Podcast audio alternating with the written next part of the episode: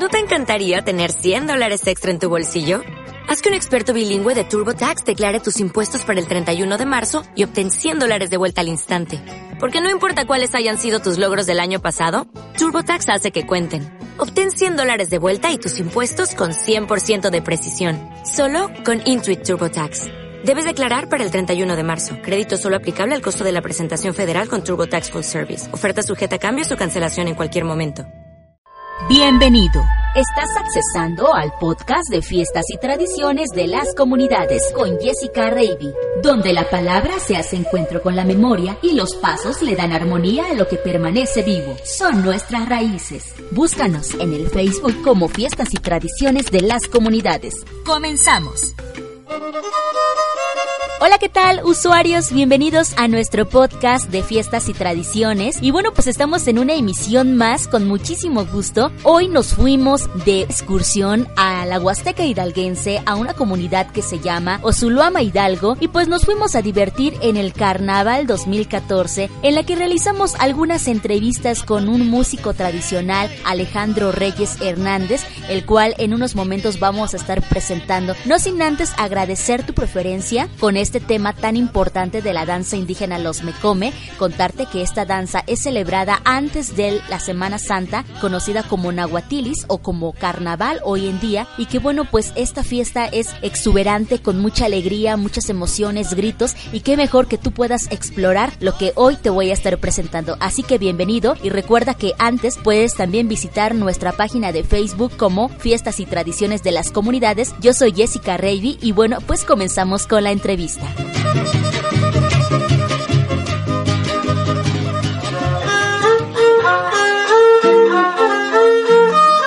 Estamos con el profesor Alejandro Reyes. Él es músico de la danza de los Mecomec, de la fiesta del Nahuatilis. Nani o no toca ni Alejandro Reyes Hernández, nani músico de ni Osuluama, nani zona violín, jarana o quinta guapanguera, nani integrante de de ni pa danza.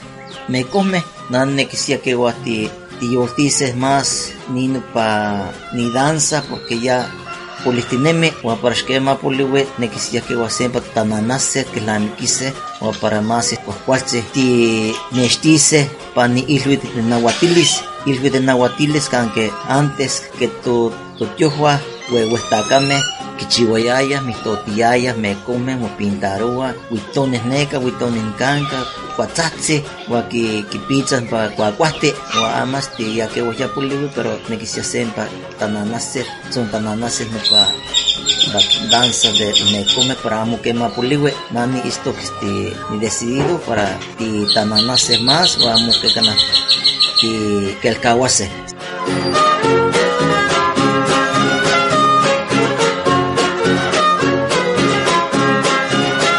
¿Cómo se celebra la fiesta del Nahuatilis en la comunidad de Osuluama? En la comunidad de Osuluama, primero este, ya faltando 15 días, una semana para la llegada de carnaval en español que se dice, es la fiesta del Nahuatilis. Se organiza la gente para, para empezar a decir que mm, el bailable se va a llevar, quién se va a ser el encargado, quién se va a ser el capitán, dónde se van a reunir y cuántos elementos se van a formar. Aproximadamente, pues sí, el cuadro conforma de, de 25 elementos o de 26, más los tres músicos, lo que es el violinista, jaranero y la que toca la quinta guapanguera. Después de esto, que se organiza la gente, ya si el capitán o la persona que eligen para que reúna a la gente, entonces en ese punto de encuentro se van a reunir todos los elementos que se van va a conformar la danza de los mecome. Queremos saber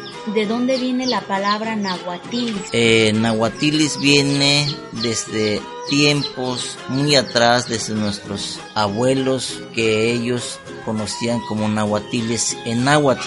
Nahuatiles viene siendo lo que es del mal, del mal, lo que es nahuatilis, nahuali. La palabra nahuatilis viene de nahuali, entonces por eso lo que es eh, la danza se pinta de varios personajes, pero como se viene siendo lo que es del diablo. ¿A usted quién le enseñó la fiesta del carnaval que ahora lo conocemos? Era nahuatilis, él lo aprendió por sus papás, sus abuelos, ¿cómo es que aprendió? Yo aprendí por mis papás que ellos este, anteriormente bailaban, entonces por eso yo aprendí y vi la tradición cuando era niño, cómo se pintaban. ¿Qué tipo de creencias se dice que, que, existen en estas fechas? Este tipo de creencias se practica porque, como lo sabemos, en la vida hay el bueno y el mal. Entonces, en esta temporada de Nahuatilis es lo del mal porque nos sabemos nosotros en cada tiempo, cada temporada, esa es la tradición que se pintan, es como van a la guerra, van a la pelea, entonces esto cuando mucha gente ha caído sobre, por ejemplo, vamos a decir, se mueren en una batalla de pelea,